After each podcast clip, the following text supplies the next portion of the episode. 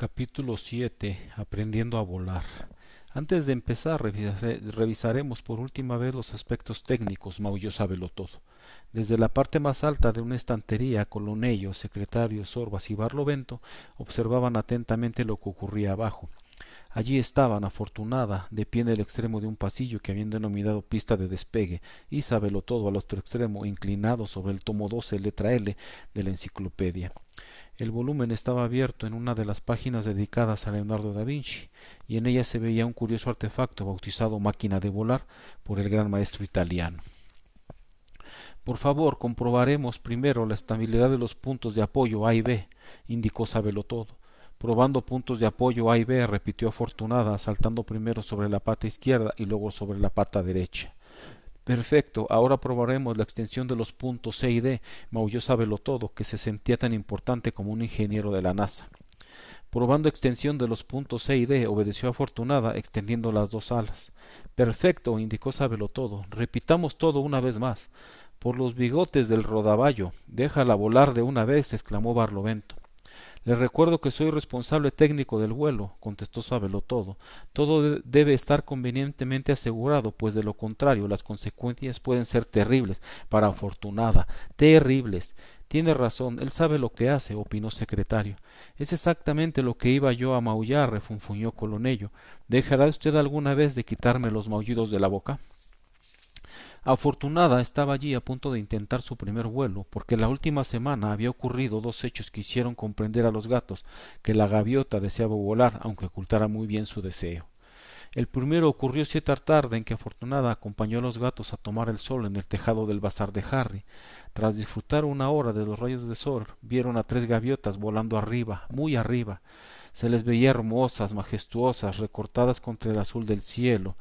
A ratos parecían paralizarse, flotar simplemente en el aire con las alas extendidas, pero bastaba un leve movimiento para que se desplazaran con una gracia y una elegancia que despertaban envidia y daban ganas de estar allí con ellas allá arriba. De pronto los gatos dejaron de mirar al cielo y posaron sus ojos en Afortunada. La joven gaviota observaba el vuelo de, los, de sus congéneres y sin darse cuenta extendía las alas.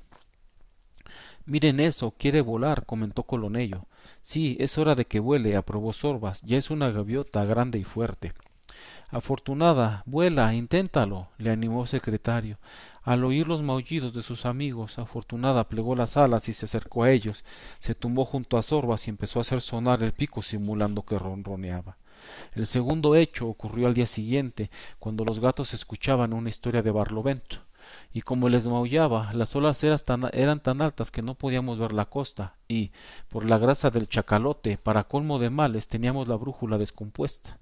Cinco días y dos noches llevamos en medio del temporal, sin saber si navegábamos hacia el litoral o si nos internábamos mar adentro.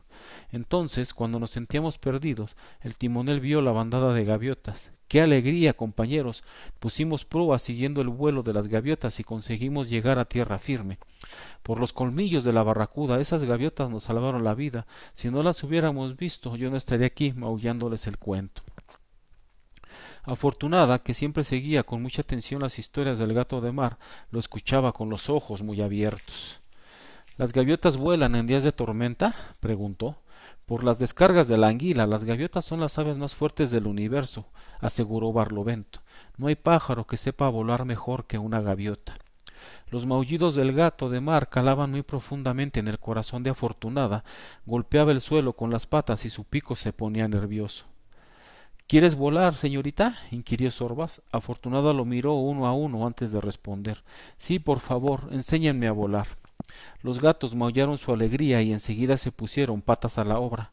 Habían esperado largamente aquel momento con toda la paciencia que caracteriza a los gatos, habían esperado a que la joven gaviota les comunicara sus deseos de volar, porque una ancestral sabiduría les hacía comprender que volar es una decisión muy personal y el más feliz de todos era todo, que ya sabía, que ya había encontrado los fundamentos de vuelo en el tomo 12, letra L de la enciclopedia, y por eso se encargaría de dirigir las operaciones. Lista para el despegue, indicó todo. Lista para el despegue, anunció Afortunada. Empieza, empieza el carreteo por la el carreteo por la pista, empujando para atrás el suelo, con los puntos de apoyo A y B, ordenó todo. Afortunada empezó a avanzar, pero lentamente, como si patinaba sobre ruedas mal engarazadas. Más velocidad exigió todo. La joven gaviota avanzó con más avanzó un poco más rápido. Ahora extiende los puntos C y D, instruyó todo. Afortunada extendió las alas mientras avanzaba. Ahora levante el punto E, ordenó todo. Afortunada elevó las plumas de la rabadilla y ahora mueve de arriba abajo los puntos C y D para empujar el área hacia abajo y simultáneamente encoja los puntos A y B, instruyó todo. Afortunada batió las alas, encogió las patas, se elevó un par de palmos, pero de inmediato cayó como un fardo. De un salto los gatos bajaron de la estantería, corrieron hacia ella, la encontraron con los ojos llenos de lágrimas. Soy una inútil, soy una inútil, repetía desconsolada. Nunca se vuela el primer intento, pero lo conseguirás, te lo prometo, maulló Sorbas, lamiéndole la cabeza. Sábelo todo, trataba de encontrar el fallo, revisando una y otra vez la máquina de volar de Leonardo.